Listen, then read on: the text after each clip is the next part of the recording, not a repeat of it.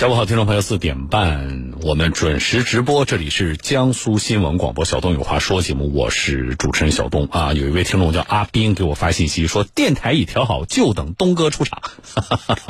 好啊，呃，我们直播开始啊。那么今天还是从四点半为各位直播到六点钟啊。先回复我们听众朋友的微信问题，李小平发微信啊，他说：“小东老师你好，请问。”一九年九月一号，新车险、新车损险包含玻璃险、涉水险和划痕险嘛？指的就是这次的保险的车险的费改之后做的调整，车损险扩容了，对吧？原来要单独买的一些小险种，现在呢，呃，一并的合并到车损险里。你只要买了车损险，那么就包含呃以前的一些小险种。刚才说了盗抢、玻璃险、涉水险，涉水险指的是发动机涉水险，啊，找不到第三方。啊，这些都包含到车损险里了，但是划痕险不包含。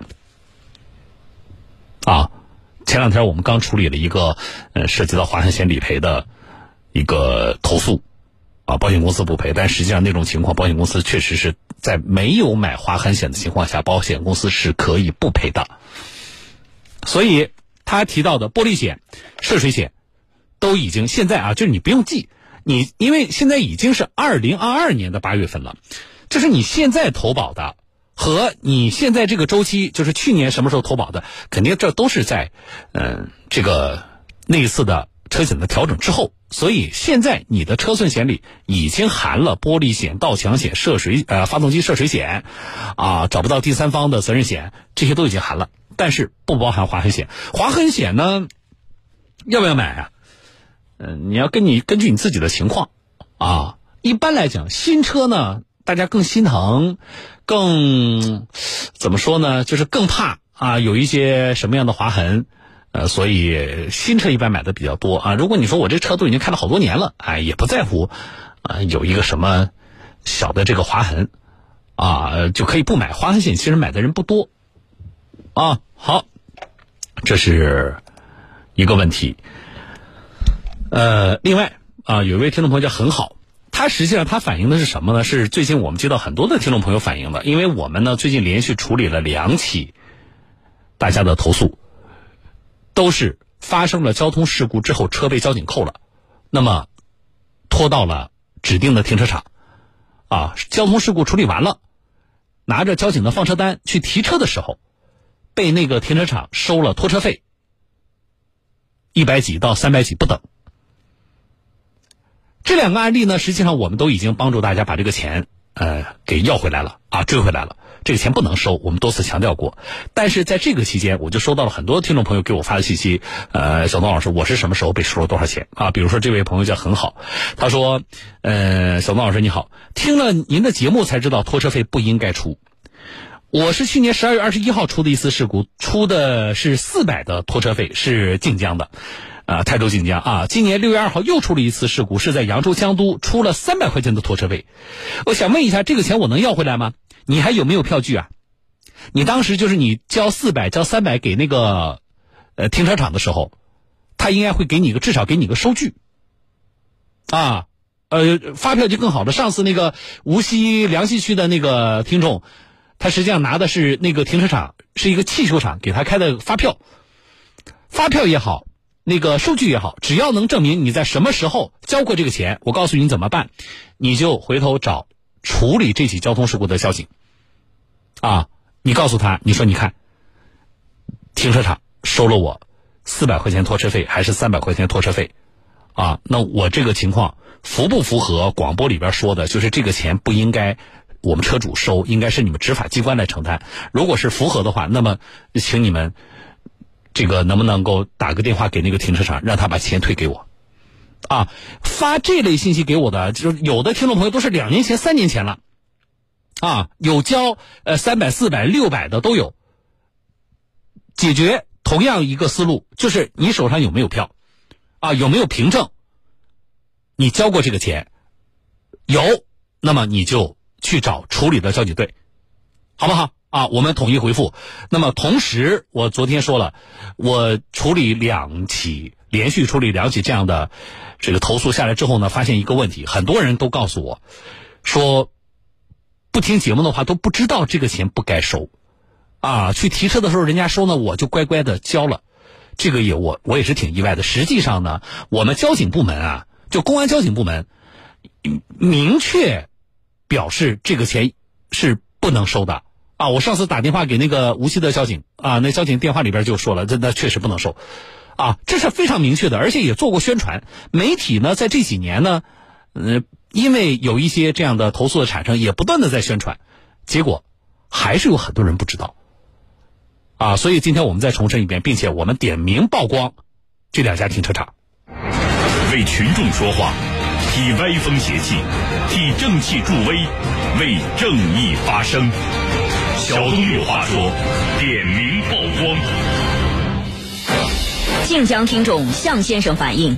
他开车和一辆电动车发生了无接触交通事故，交警扣车，并找来晋江市宏升汽修厂将车辆拖至停车场。事故处理完毕以后，提车时竟然被收取了一百五十元的拖车费。无独有偶，无锡听众张先生求助说，上个月他开车和一辆电动车发生事故，车损轻微，交警扣车调查。取车时被一家叫做奥派的停车场收取了三百五十元拖车费。两位听众虽然多次交涉，却均被告知拖车属于道路救援，需要收费。经过小东有中华人民共和国行政强制法规定，因查封、扣押产生的保管费用由行政机关承担。道路交通事故处理程序规定。要求因扣留车辆发生的费用由作出决定的公安机关交通管理部门承担。据此，我们认为，因交通事故处理、收集证据等执法需要，依法扣留发生交通事故车辆所产生的拖车费、停车费，应由作出行政强制措施决定的行政机关承担，不可以向当事车主收费。作为承担交警部门拖车业务的企业，理应熟知法律法规。然而，乱收拖车费、停车费的情况仍时有发生，俨然成为行业潜规则，危害不容小觑。虽然拖车费、停车费往往数额不大，但积少成多，积弊成疾。这种行为损害了政策法规的严肃性，严重影响交警部门的威信。扰乱市场秩序，侵犯车主利益，败坏社会风气。遏制企业违规逐利冲动，需要有力监管。对于多次违规的企业，处理绝不应只停留在退费上。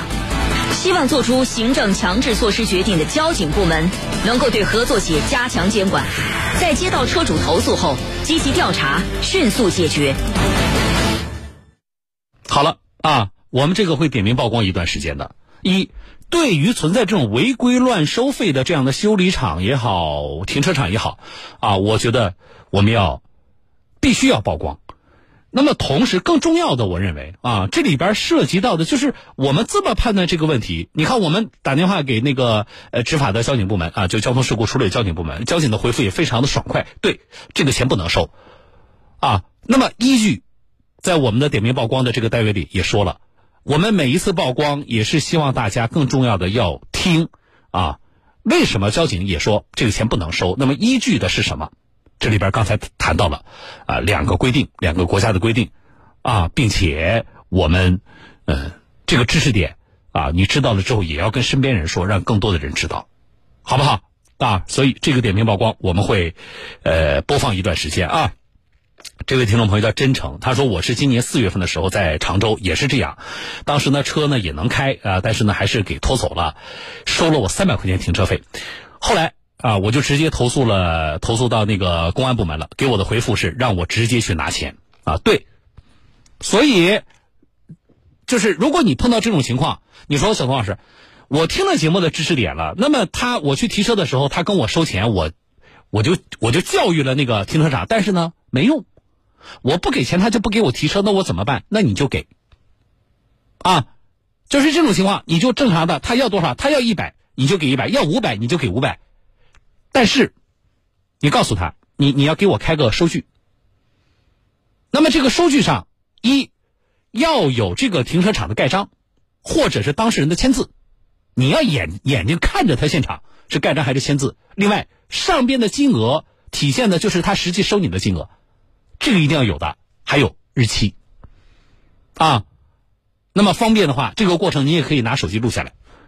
好，要一百给一百，要五百给五百，然后钱交了，你先把车提走，回头你就去找处理的这起交通事故的交警部门。但是这里我也必须要说一下的是什么呢？不是说所有的拖车费、停车费都不能收，一个是交通事故被扣车，这是不能收的，对吧？还有一个是什么呢？你违停了，被拖走了，那这个拖车费包括停车费能收吗？也不能收。还有一个是什么？什么能收？如果是施救费，现在好多停车场啊，他就把这种交通事故拖车，他说成施救费，其实那不叫施救费。但是施救费是可以收的。什么叫施救费呢？你的车都开不了了，已经已经没法开了，那没法开了，那需要怎么办呢？那需要你不能扔在马路上啊，对吧？那么人家。把你车拖走了，这叫施救。